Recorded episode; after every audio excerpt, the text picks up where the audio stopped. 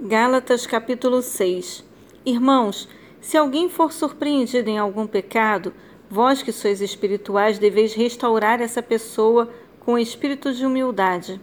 Todavia, cuida de ti mesmo para que não sejas igualmente tentado. Levai as cargas pesadas uns dos outros, e assim estareis cumprindo a lei de Cristo. Pois se alguém se considera importante não sendo nada, engana a si mesmo mas cada indivíduo avalie suas próprias atitudes e então saberá como orgulhar-se de si mesmo sem viver se comparando com outras pessoas. Portanto, cada um deve levar seu próprio fardo. O que está sendo orientado na palavra deve compartilhar tudo o que possui de bom com aquele que o instrui. Não vos enganeis, Deus não se permite zombar. Portanto, tudo o que o ser humano semear, isso também colherá. Pois quem semeia para a sua carne, da carne colherá ruína. Mas quem semeia para o espírito, do espírito colherá a vida eterna. E não nos desfaleçamos de fazer o bem, pois se não desistirmos, colheremos no tempo certo. Sendo assim, enquanto temos oportunidade, façamos o bem a todos, principalmente os da família da fé.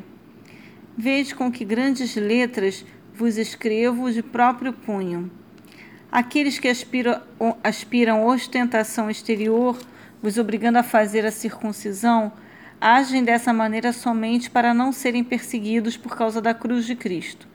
Ora, nem mesmo os que são circuncidados conseguem cumprir a lei.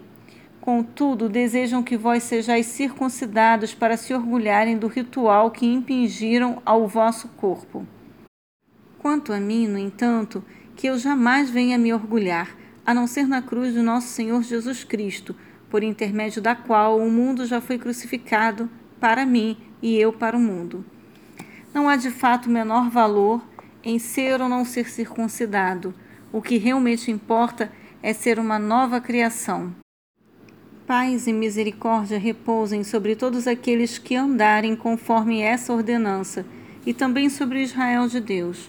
Quanto ao restante, Ninguém tem autoridade para questionar-me, pois trago em meu próprio corpo as marcas de que pertenço a Jesus. Amados irmãos, que a graça de nosso Senhor Jesus Cristo esteja com o vosso espírito. Amém.